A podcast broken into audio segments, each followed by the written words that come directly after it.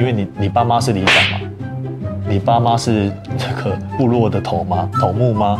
你去到更大的更狠啊，你怎么会活得好呢？对，价格直接给你砍到见骨吧。听得懂我意思吗？欢迎收看《街头开杠》，我是主持人 Olivia 欧丽丽姐姐。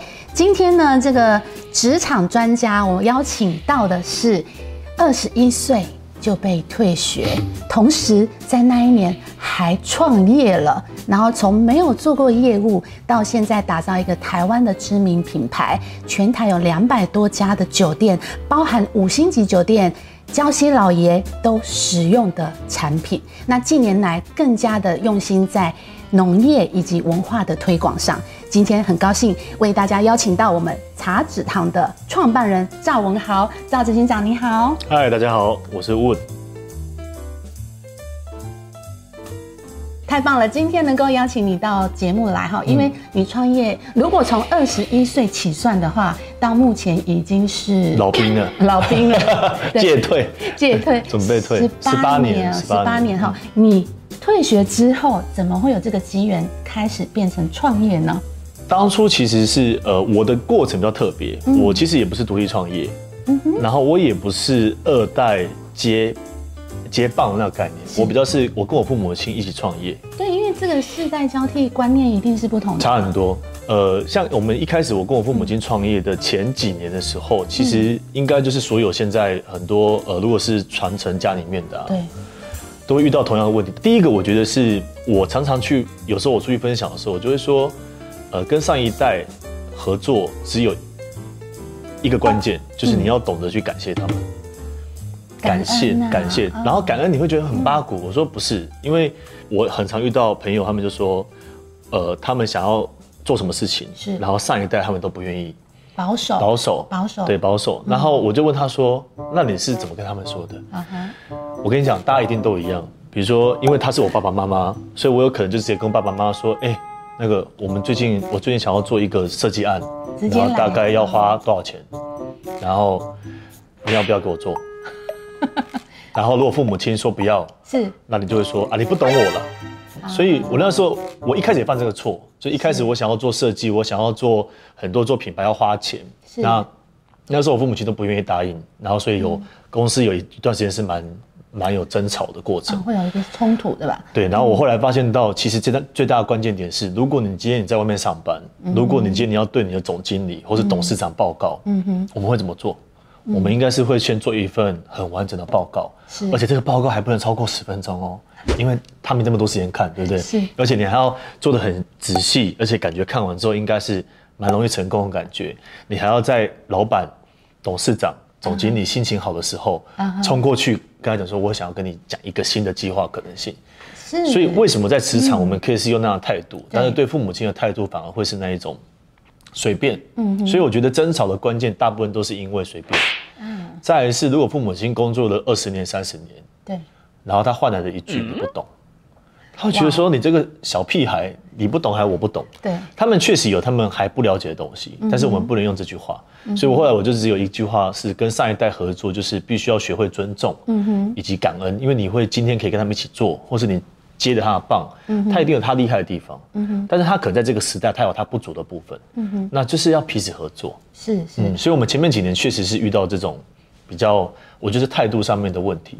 是，所以在不断的这种磨合啊、沟通之后呢，你找到了一个尊重啊，然后跟感谢的方式，让父母能够接纳，然后让这个品牌能够继续往前。对，真的，嗯，这个真的蛮神奇的，因为我觉得父母亲他就是。呃，二代接棒还是有一个很好、很很好的地方，就是不管怎样，你还是你爸爸妈妈的小孩。没错啊。他再怎么反对你，他也是，就是总最后还是会支持。算算还是会支持。对对，所以只是说，当他会今天是越来越放手，是取决于他有没有觉得你长大。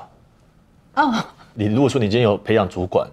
那你一定是看到这个主管，你觉得哎，这个主管蛮成熟的，他进退应退态度什么的，然后遇到问题他不会躲，是是态度上的问题。那他那他为什么不放？嗯哼，谁会想要工作一辈子？嗯哼，对，所以我觉得最终的关键还是在那个态度啦。嗯嗯，哦，所以当有这样的转变之后呢，你在这个带领品牌往前的部分，基本上就是由你这边来做一个思维跟思路发想。当然，当然后后续的每一次大的投资或是什么的，对，呃，还是会都会跟他们过，只是说从一开始那种争吵、反对，嗯，然后到后来慢慢的念碎嘴，说哦，为什么又要再花这么多钱？到后来就是说，哎，没关系，你想你就去做，然后到后来他们就退出了。嗯，是是是，因为我相信台湾很多的年轻人，甚至是二代。哦，很多二代的基本上都是这样，遇到你刚刚讲的那个问题。对对对对对，嗯，所以嗯，也不能怪他们。你自己也经历过啊。对对对，然后还还有一个是上一个时代对于企商业啊，它是必须先看见才相信。哦，嗯，做品牌的时代是你必须先相信，你才能看见。嗯，逻辑不同，对吧？为为为什么会这样分享？是二零零八年那时候。呃，我跟我父母亲说，哎，我们应该把我们清洁剂工厂升级成化妆品工厂。哎，你那时候怎么会有这种想法？对，因为我们我们以前是做洗剂嘛，就是洗洗碗巾啊、洗衣巾那一种的。但我们想要做身体的清洁啊，比如说洗发沐浴，它就必须是化妆品工厂。那那个时候沟通的过程中，哎，其实出出乎意料顺。因为对父母亲来讲，他完全能知道，嗯，OK，嗯，我现在如果做洗发精，我投资这个工厂多少钱，我多少机器，然后我的产能有多少，好像我就可以卖多少，对吧？他有一个可以理解的过程。对对对。但是如果你今天跟你父母亲说啊，比如说我同时要花两百万去设工厂，跟我要花两百万去做设计，他就会问你说，呃，你花这两百万去做设计，嗯。你一定能卖比较好吗？嗯嗯，这还很难，这还真的很难很难回答，对不对？对，很难回答，因为你也没有办法马上就给他呈现。是啊，他也不是，就是即使工厂你也不一定卖得出去啊。嗯。但是对于设计能带来什么样的价值？就是设计其实是给带来品牌的差异性跟价值，对，可以带来市场区隔性，所以你的价价格可以越卖越好。他们不懂，嗯，所以当然他们对于不懂的东西，他们就会恐惧。所以我才会说，制造业时代就是先看见才相信，品牌就是你必须先相信，你才有可能看见你要的那个结果发生。嗯，这个也是世代的比较大的沟通议题。哦，所以在那一次的沟通之后呢，就更加的明确，你知道怎么去算是说服他们，或者是引领他们先相信。第一阶段是先解决态度的问题，哦，那个也花了好几年。真的相信我，其实二代，尤其是家人一起工作，你永远无法分辨你是工作者。还是家人这种事情，是。然后到了后面，我刚刚讲那个品牌，那个比较是后面的阶段，就是关于哇，你投资的越来越大的东西，不是在像以前那个机器容易懂，而是你在包装设计。哇，以前他们对他们讲，一张 D N 不是三千块设计费，有没有啊？你这 D N 要五万，要八万啊？你要开模具，为什么不直接去买公版屏就好？是。的那个过程中是另外一个对态度，你解决之后，再来就是观念上的东西。所以，如果是跟父母亲合作，这个过程中就必须要非常有耐性，嗯哼，然后要找很多案例让他理解，比如说某个品牌他以前是怎样，你看他后来改了之后，后来他现在变怎样啊？做功课，就是我觉得这个蛮重要。其实讲给他们听。其实你去报告给主管也会吧？对，也是都是需要啊。我我我想要开一个全新的课程，或是我想要做一个什么东西，其实都是人，大家都一样。大部分我觉得是大家都是有能力的，嗯，然后主要都是态度上的问题，以及你愿不愿意好好去做设备。对，其实有时候老板或是你自己创业有一个习惯嘛，有梦最美，希望相随的概念，所以有时候自己当老板会比较忽略的做市场调查跟跟了解。反正我相信嘛，我觉得就做到就忽略这件事情。啊，对，因为就是有个直觉性，有内心有个声音说，我就是要往这边做。对。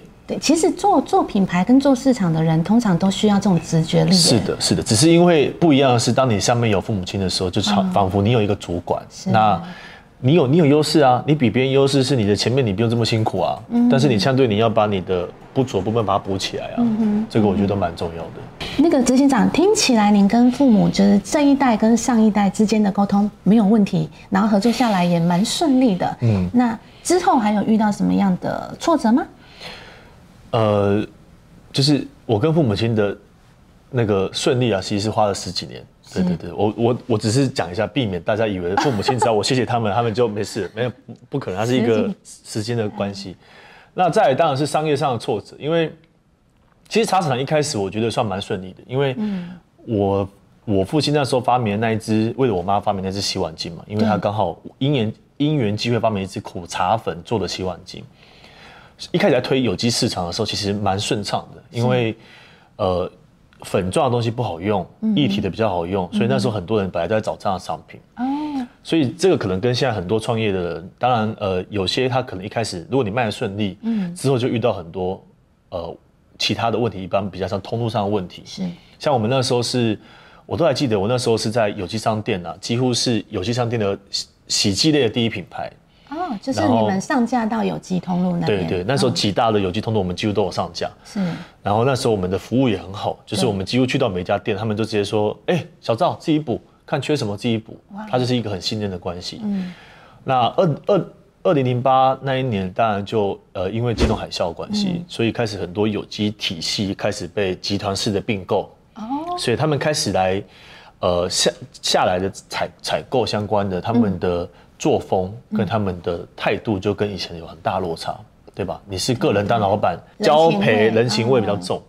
那结果我们那一年就因为不愿意再把折数下降给他，对，或者是说，呃，他们希望我们帮他代工，对，我们我们没有答应，然后就瞬间被下架。是，对，那天哪，那个时候对我们来讲是一个很大的 shock，是哇，哎，以前我的观念不是只要愿意勤奋，东西好。然后就会越来越好，对啊，就会有人买单嘛。对啊，就有人买单，然后消费者喜欢，那为什么我就一句话就被下架？那那个时候，哎，那个那个真的是压力很大。对，而且我刚我刚刚不是有分享，我们二零零八年那时候要做化妆品工厂。对啊。所以你就想象一下，呃，同一年投资的一家化妆品工厂，以为是会因为做这个变好，结果那一年反而因为这样子营业额反而被最大的龙头下架。那那个那个过程中就。让我们反复去思考，就是说，到底我卖的品牌的什什么叫品牌？因为以前当没有人教的时候，你就会以为我有一个品牌名字叫茶子糖，就叫品牌，就叫品牌。哦，对，那你在通路上面，大家叫得出你的名字就叫品牌。是，其实不是，因为其实那只是一个商品。是，对，我的我的角色在市场上面只是叫生产跟零售商。我并不是品牌商，是，所以我们只是卖一支有名字的商品，所以当然你的价值就是商品。当别人有更天然的东西，或是说别人有更便宜的天然的洗剂，嗯，对吧？就就你就没办法去跟别人做竞争。所以在那一刻其实看得很透彻啊。对，那这边也跟大家分享一件事情是，呃，那个时候就有两条路径可以选择。对，一条路径，我们那时候大部分厂商是往那边去走。就是他们去的更大的卖场，从有机商店开始去到那个时候什么松青超市啊，有有有，什么家乐福、全年那种更大型的，对，OK。然后有另外一派，就像我们这种的，是去到更高阶的市场，或是说去到更源头去了解我们在做的原物料的东西是什么。哦，就就在网上去探索。对，就是我们可能去到更高阶的，想要去更好的市场去了。嗯。我可以跟跟大家讲，百分之九十九几乎这边都挂掉。我指的是在更大众市场，因为为什么？因为你当然一开始大众市场会开开始想要找天然的东西，对对。但问题是你连这么简单的市场你都被下架了，或是没办法做竞争，你去到更大的更狠啊。你怎么会活得好呢？对，价格直接给你砍到见骨吧。对，而且你的竞争对手是更大厂、更大品牌，所以我们那时候当然还好，我们那时候有选择到的是说，哎，我我们那时候就开始去了解，因为我在二零零八年以前，你如果问我我们在卖什么，我可以跟你讲我们洗碗机的制成以及我们的特殊性在什么地方，但我其实讲不出，哎，那我的苦茶子哪里来，对吧？我只能说，哦，在台湾山里面，嗯。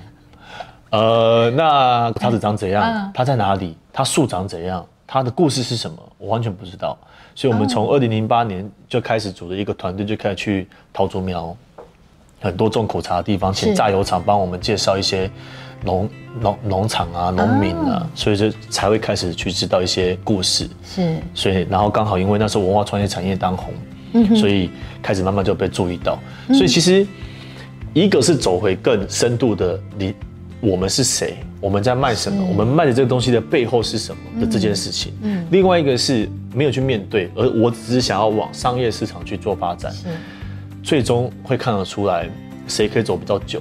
所以，二零零八年那一次的挫折，其实现在看当然是觉得是帮助我们很大嘛，从一个需要被通路掌控到现在我们完全自主掌控自己的通路，嗯嗯，所以所以我觉得这个之间有很大落差，就是你必须要知道，除了商品之外，你做这件事情它背后所代表的故事，后面会到意义，为什么我要做这个品牌？嗯，那个意义是什么？是，嗯，那反而因为被通路下架的这个挫折啊，嗯。奠基了茶子堂这个品牌生根茁壮之路，哎，才有办法。现在就是说，你自己还成立了一个农业团队，嗯，然后去把这个农业跟文化结合，嗯嗯，一直往未来开展的这条路，对啊，这个真的很有特色，很很有特色。应该应该是说，呃，有时候你越往源头去找，你会找到你到底为什么要做。嗯，就像呃，你说我是二零零四年、二零零六、二零零七，你问我为什么要做品牌？为了赚钱啊，我为了生存啊，就这其实就很单纯。那二零零八年开始有一个思考点嘛，我为什么要做品牌？为什么品牌的价值这么低？嗯，啊，你开始会探索。那在探索的过程中，哎，会有很多东西启发。比如说我那时候，我我还记得我那时候去桃竹苗，因为我是台北长大的小孩。对啊。那我我去桃竹苗的时候，我才发现到，哦，还真的有阿妈在河边洗菜。我说啊。这不是纪录片里面才有东西，对吧？是啊。我说啊，还有阿妈在河边洗衣服。嗯。然后你会看到很多你以前可能没有感受到的东西，然后甚至是到后来，哎，你会看到很多很棒的东西。嗯。但是你也会看到很多明明这东西很好，为什么就这样要不见了？哦。你会开始有对于土地的一些美好跟哀愁，你会同时看见。嗯。那个跟以前我们在城市，你说你去乡下玩。那种一天两天也是没办法，对，完全没办法，因为你你不会跟那些人讲话啊。对啊。但是当当你去了解农民，我觉得那个内在种子就会开始有转动，就是说，哎，像我那时候就想要保留一些什么，因为我那时候已经知道，呃，苦茶油产业在台湾其实那时候算是比较没有人去理它。对啊。因为几乎都是仰赖进口的原物料，嗯，所以台湾种苦茶，他们那些农民都觉得，哎，算了啦，那个也不用传给下一代了啦，就是反正就这一代做一做。走了就看他们土地想要怎么样，你就会想要有保留的一些什么事情出来。那这个时候就是我开始觉得做品牌的精髓，就是说你不是只有考虑赚钱，而是你在考虑是你想要为这世界带来怎么样改变。嗯，我想要做一次商品比那个商品好用，它也是一种改变哦。你比如说这东西真的难用到，为什么没有人好好做？这也是一种想要改变嘛。嗯，所以我们那时候开始有一点精神，就是说，哎，我想要把台湾的口才文化保留下来。所以才会有到了二零一四年，我们成立农业团队，对吧？想要把台湾的口才文化复兴，我们叫口才的复兴之路。那那个时候就真的苦茶有复兴之路啊，复兴之路就是说一个一个长期的 project 嘛。对对，它是一个很非常长期的，所以我们都都成立农业团队了嘛。那个时候就希望是说，因为我们也是在那几年才发现到，哦，原来有我们以前用的苦茶粉，它不是台湾的原物料。它其实是从国外坐船到台湾，它在台湾榨油，嗯，它榨出来的油，然后剩下的渣，那我们买的其实是进口原物料的渣，是，对，当然他可以讲 made in 台湾，嗯，但因为你要去看那些台湾农民种的这么辛苦，没有被重视，因为原物料的价格落差很大，对啊，那。所以你就有一种觉得，哎，我想要改变这件事情。哦。所以我们那时候叫苦茶复兴制度，就是说，茶子糖一定要百分之百使用台湾的原物料。嗯。我我我只是苦茶油。嗯。对，然后，所以所所以我们那怎么做，就是要去种植啊，要去契作啊，因为原料很少嘛。那我们就自己来。对。是因为这样来的。哦。所以才开始有的苦茶油复兴之路，成立农业团队，然后在台湾宜兰花莲嘉义阿里山是这些地方去契作很大量的面积。所以慢慢的，后来你看，我们现在故事讲不完，太多元的故事可以讲。所以你你现在这个苦茶油的农业复兴之路嘛，对不对？嗯。好，在台湾有几品啊？我们我们目前在台湾有三大产区，一个在宜兰南澳，一个在呃花莲的卓溪乡，另外一个在嘉义的阿里山。那我们这三大产区，呃，一个就是面积也蛮大的，好几呃，应该现在已经有好几十公顷了，一公顷三千平，所以其实是蛮大面积。那茶市场已经是现在百分之百的苦茶油，使用苦茶油，还有我们的，还有我们的保养品里面的苦茶油，全部都是台湾，都是台湾，就是台湾跟进口的用在保养品里面是没差，嗯，但它已经变成我们的精神文化，就是，然后我们就是喜欢，我们就是认为应该要彰显台湾土地的价值，是。所以我就是用台湾原物料，这个这个已经是我们的 DNA 了。是，那执行长我蛮好奇的，因为当你这样开始一发想说，哎，我是谁？我的品牌是谁？我的品牌价值是什么？我要我去进到这些源头去探索的时候，我发现我好像可以为这片土地做些什么，做一些贡献的时候，当你这样发想，然后开始去执行去做的时候，你有得到什么甜头？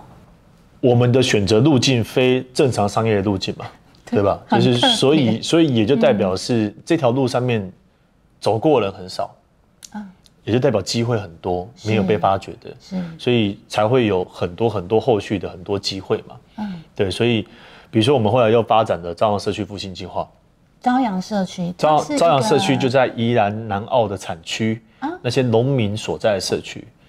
对，那那个社区因为也是因为老化的问题嘛，嗯，那所以我们那个时候气做完之后就觉得，嗯，我们如果可以尽一点力量，用透过品牌的思维跟逻辑去让一个社区也年轻化，哎，那也蛮好的。因为如果我不年轻化，这些农民如果以后老了，那谁来接？他还是一样问题嘛。啊，就是你说你进入社区，然后去辅导、去气做，鼓励他们种这个苦茶油。对，然后种了之后，然后对苦茶树，然后社区如果年轻世代都没有回来。那一样啊，所以所以计划启动反而就吸引一些比较年轻的人回来。对，就是慢慢的现在协助社区做很多事，所以这个你你就会发现这个路径越来越大，然后你也越来越扎根。那你说什么甜头？甜头就是我们从里面看到很多机会，是，然后还有就是很多很多。议题，我们很容易被选成要去分享啊，或是曝光什么媒体报道什么。是是是，我我听说那个金马奖的伴手礼都是你们家。对啊，金马已经用我们五届来六届的，所以所以其实大家买东西不是你做什么，嗯，而是你为什么做。其实大家要买的是茶子堂的那个背后起心动念，就是我们想要为台湾土地保留、挖掘一些。里面我们可能以前没有发现的东西，嗯，所以大家买单是这个东西，嗯，对，所以我才我才说，你看我从一开始我只是想赚钱，到遇到挫折，对，然后开始去思考什么是品牌，嗯，然后在这个挖掘的过程中去找到了我想要为这这个台湾做的一些什么事情，是，那它就成为一个品牌很重要的 DNA 跟影响力，对吧？那我们说的路径要必须保持我们的初衷，所以你看从。保留到成立农业团队，它其实就是保留的放大版嘛，嗯，对吧？做的社区复兴，它其实就是改变，把台湾土地的美好变好的这件事情又在放大版嘛。所以这些一层一层一层一层，它都是从一个小圆点开始。是。所以经营品牌的逻辑，它是在于你为什么要做。嗯嗯。那当然你可以说哦，我现在不知道，没有问题啊。但是你还是要去挖掘出你为什么，因为不然的话，你永远都在做商品。是，那台湾这个时代，应该说世界这个时代，商品已经多到，对，每个人都可以做。以前早期，你看我爸妈那时代，你有一台电视，你就是厉害，对不对？你有一台电视先做出来，你就大卖。现在我我我说我我随便问，洗发精，你觉得全世界有几个品牌？说不完，可能几十万个、几百万个品牌，那大家都很好用啊。现在这时代，什么东西都很好用，是啊，也很也也很美，品牌要这么多，那我为什么要买你的？嗯，反而是这样才胜出啊。对，就就如同台湾很多饭店使用我们的对。备品，它就是洗发沐浴啊，有国际品牌，有台湾品牌，那他为什么要选茶子堂？是，其实我可以分享一下，我是出差的时候住一个呃酒店嘛，嗯，那他们家刚好是用你们家的，对。那以往我们都是可能看到比较高级的酒店，它是用国际品牌，欧舒丹啊那些的，也是蛮好洗的，嗯。但我就觉得很特别，因为名字。讲实在话，是真的很在地，嗯，茶子糖嘛，但是用了之后呢，就觉得天哪，惊为天人，开玩笑，太广告。不管是味道也好，不管是它的那个洗净力跟冲掉那种感觉，是觉得我还会想要再买，嗯，还会想要再买，然后之后我就真的变成是你们的忠实会回购的客爱用者。对，所以好，关键来了，他们为什么要选茶子糖？对。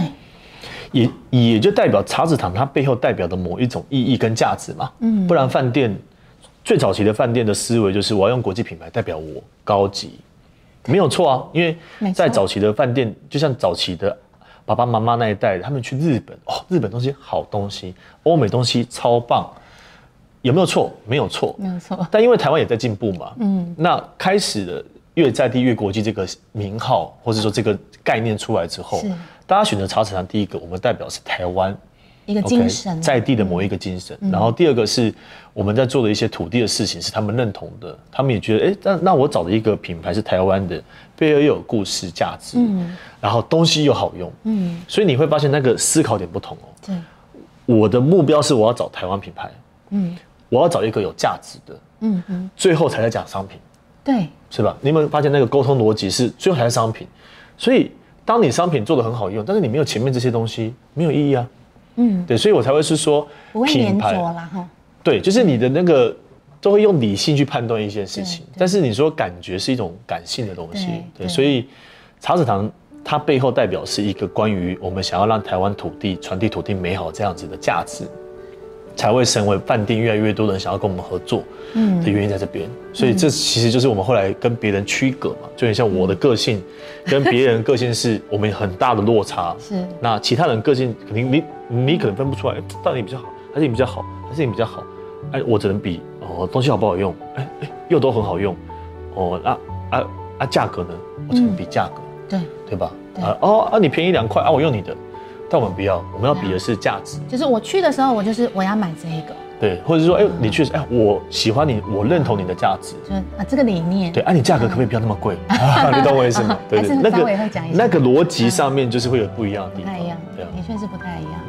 所以这个我觉得才是真正，呃，做品牌的真谛。嗯嗯嗯嗯，因为你这个理念推广下去之后，其实基本上也为这个，我觉得这是呃，你像国外那种知名的品牌啊。都是百年之久，嗯，那那我觉得这个理念精神也可以让茶子堂在未来有很长很长一段时间，也期待它可以成为台湾的一种百年的品牌。对啊，就是对了，但是当然不会看那么远了，就尽 尽力嘛，就是看能做多久就多久。因为这个理念很特别。嗯，那接下来我们来谈一下，其实很很少人就是说他做一个专一的这个产品之后呢，他还自己开了一个。贵，然后设了店，这其实都需要很多的成本，嗯。啊，但是你却坚持要有自己的这个实体店，为什么呢？应该是说，我们认为，如果你要传递有价值性、有温暖性的东西，嗯，你必须要让你要必须与消费者互动，因为一个品牌啊，它不是只是商品，嗯，一个品牌还包含呃包含你的销售人员。啊他的态度，他的服装，甚至到你的专柜的样子，你的官网长怎样，你的整个的所有的一切叫品牌。品牌不是只是商品。所以茶子堂，我们想要带给大家土地美好的体验，它还包含了消，就是消费者跟你互动过程中的这个所有家种才是他的印象。嗯。所以如果我们今天就只有在别人的通路上面卖，或是只有官网，别人通路我们没没办法去控制他的风格嘛，我们没办法控制他的态度。那官网只是一个虚拟的状态，他没办法感受到温暖的感受，所以门市这件事情是一定要开的。嗯哼，对，所以我们从 B to B 跳到 to C，这也是一个学习的路径啊。因为 to B 的过程，企业要听的东西，就像我提的，他要看的是你有没有价值性，你有没有办法带给他价价值。他可以去跟他消费者讲，我为什么要卖这个品牌，是因为什么什么什么。嗯，但是如果我们是走土西市场，是我直接对消费者沟通。嗯嗯，我是谁？你为什么要买我的？嗯完全不一样的路径。是是。所以我们那时候当然就是二零一七年就决定还是要成立自己的专柜，东西不多哎，我们那时候才二十支商品嘛，以以专柜品牌东西是超少的，但我们觉得你必须要尝试。是。那也还 OK，就是说呃设了专柜之后，其实反而把茶厂完整的。就是说，我们有线上有线下，也有 B to B 的市场，那这三个又可以串在一起，然后线上导线下，线下导线上，然后 To B 的市场导 To C，To C 导去看到 To B 也会有价值嘛。所以很多的时候的布局是还是取决于您到底想要带给消费者什么。嗯嗯嗯嗯。那我我我觉得这个布局并没有什么太太太太复杂的逻辑。嗯嗯。只是说一个品牌，如果你要做的完整。消费者体验永远是最重要的。嗯，然后因为我自己本身就刚刚讲到是你们家品牌爱用者，嗯，我有去实体店面，嗯，然后我走进去，我感觉是有一种氛围弥漫在里面，嗯，然后好像带我去浏览一些在地文化的感觉，嗯，我的体验是这样啊，嗯嗯，对对对，那。干得好，我相信应该很多消费者给你回馈吧？对他们，他们他们会觉得茶厂专柜的人员都比较温暖了，就不会不是那种。你来就要你消费那种感受，对啊，我们确实从组织设计、奖金设计什么的，都会是透过设计去让他们不要有这样的行为出来。嗯所以我们的我们专柜同仁他们也蛮开心的，就是。呃，是很很真心的去了解消费者需要什么。那我在跟你介绍的时候，你不买没有关系，那你要不要回去体验看看？啊，你回去如果用的觉得不错，你可以再来买这样子。嗯，这样子，这种很欢迎的感觉是，对，在这个时代很需要，很需要，我觉得蛮需要的。对，嗯。然后另外一个就是说，因为我们全球遇到一个问题，就是疫情。嗯。呃，二零二零年初应该真正就是蔓延到台湾来嘛？对。那对你的这个产业有什么影响？其实呃，基本上是没有影响啊。哦，对啊，然后呃，这么特别，你开那么多实体店呢？对，没有影响啊。呃，这个也是我们最近在分享的观念，就是呃，因为疫情的影响，它一定会有它好的地方，跟它呃不好的地方。嗯哼，比如说不好的地方，就是像去年的疫情，二零二一年那时候，呃，台湾。实体店面是几乎都挂嘛？三级嘛？三级警戒的时候，那时候几乎都挂。嗯。但因为我们有线上通路，线上通路反而去年就爆发性成长。哦，你布局线上通路是本来就有规划吗？呃，我们线上其实应该在二零二零年、二零一九、二零二零那时候才比较认真在。组了一个比较大的团队去去好好做它，这么巧？对，所以说也是蛮幸运的。然后因为做了之后，嗯，我们后来就发现到在这个时代，嗯，你如果只有你还在分线上线下，你就死定了。哦，应该应应应该是说，嗯，像去年，呃，实体店面的，如果你做实体店面，哇，真的超辛苦的。对啊，你你几乎有两个月到三个月的营业额，几乎是只有在两成三成，对吧？那你如果去年是线上通路，哇，你可能。爆，爆了，对不对？嗯。但是今年线上通路很多就很惨。啊，对，因为我们后来有复苏嘛。对，有复苏了之后，然后再来是因为你线上通路因为好做，去年多了很多人出来做，所以整个，然后再加上广告费又提高，嗯，所以其实我们去年是因为有线上跟线下平衡的之外，我们还有土 B 市场。嗯。那土 B 市场它当然就会，呃，像饭店哦，后来下半年几乎就是大，大爆发。所以我会觉得，在这个时代，应该是你的全通路布局是非常重要的。全通路布局，全通路布局，而且你的全，而且你的全通路布局，你还比如说你线上，你要去看它有没有线下可能性。哦，哎，什么意思？呃，比如说呃，你你的线上的品牌，他们也有可能去办线下市集啊。嗯嗯，那你线下的通路，百货百货也有线上的他们自己的，比如说线上的那些，现在越来越多，越来越多嘛。所以意思就是说，你必须布到后来，你没有什么分线上线下，就是一体性去思考。通路这样子。我有可能在第一季是这个通路会特别强，这通路会特别弱。我第二季你一定要去分强弱，你一整年就会很均衡。嗯。那你的布局就不会，你的弹性比较高，对吧？我有三个通路可能性，跟我这一个，跟我这两个，一定是三个比优于一个或两个嘛。嗯。所以我是觉得这几年，我是觉得大概分三块，第一块是品牌的为什么。是，就是我为什么要做这品牌，这是很多人没有做到的。我觉得，第二块是消费者的体验沟通。嗯嗯，就是我刚刚讲，就是你你你再会讲理念，但你不懂得去接轨消费者的感受，没有用。对。第三块我就叫商业的逻辑跟布局，这个是很重要的，就是你要跟消费者沟通，你要如何很完整的让他体验到你。嗯。它其实是结合在一起的。嗯哼。对，所以商业布局，我觉得是未来企业。当然，因为现在工具越来越多元，你要你要做线上也容易，你要做线下也容易的。对对对。不过你刚才有提到，就是说你如何打造一个属于企业的生态，应该是说你怎么去看待产业？如果你被归类为某一个产业，是不是代表这个？对，这个这个这个也是很好玩，就是说产业其实是以前的制造业的逻辑。老实讲，就是说我是一个什么样产业，是因为我是什么样类型的制造业。是。OK，我是做。呃，保养品的，我是做清洁类别的，对，我是做汽车产业，我是什么什么什么？类了啊？请问，请问特斯拉是什么业？特斯拉，哎，它是软体业，还是汽车，还是电池产业？他们还是什么？是耶，它胜出的。你觉得是那四颗轮子吗？不是，不是吗？你觉得是它的车体吗？不是啊。对，就就是现在的时代其实是跨域的时代，那个跨域时代就是说，同一个产业。一定有前人做的很努力，大家努力在这个里面架构出属于他自己的堡垒，对吧？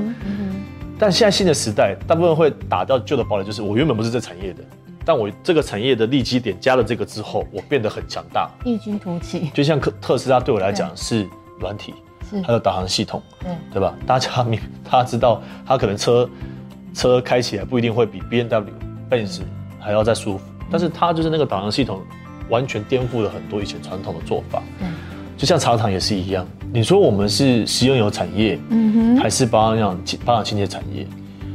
哎，对耶。当有人这样这么问你，你会怎么回答他？我说我们是生活产业，啊生活。对我说我们是生活产业，生活就是我们我我们在做的事情已经不是只是单纯的卖什么清洁保养，嗯我们在卖是一种生活的风格跟生活的体验，嗯哼，所以我们会产生的生态系就很多元嘛，嗯对吧？就是别人有可能只有商品可以去沟通，我们有商品。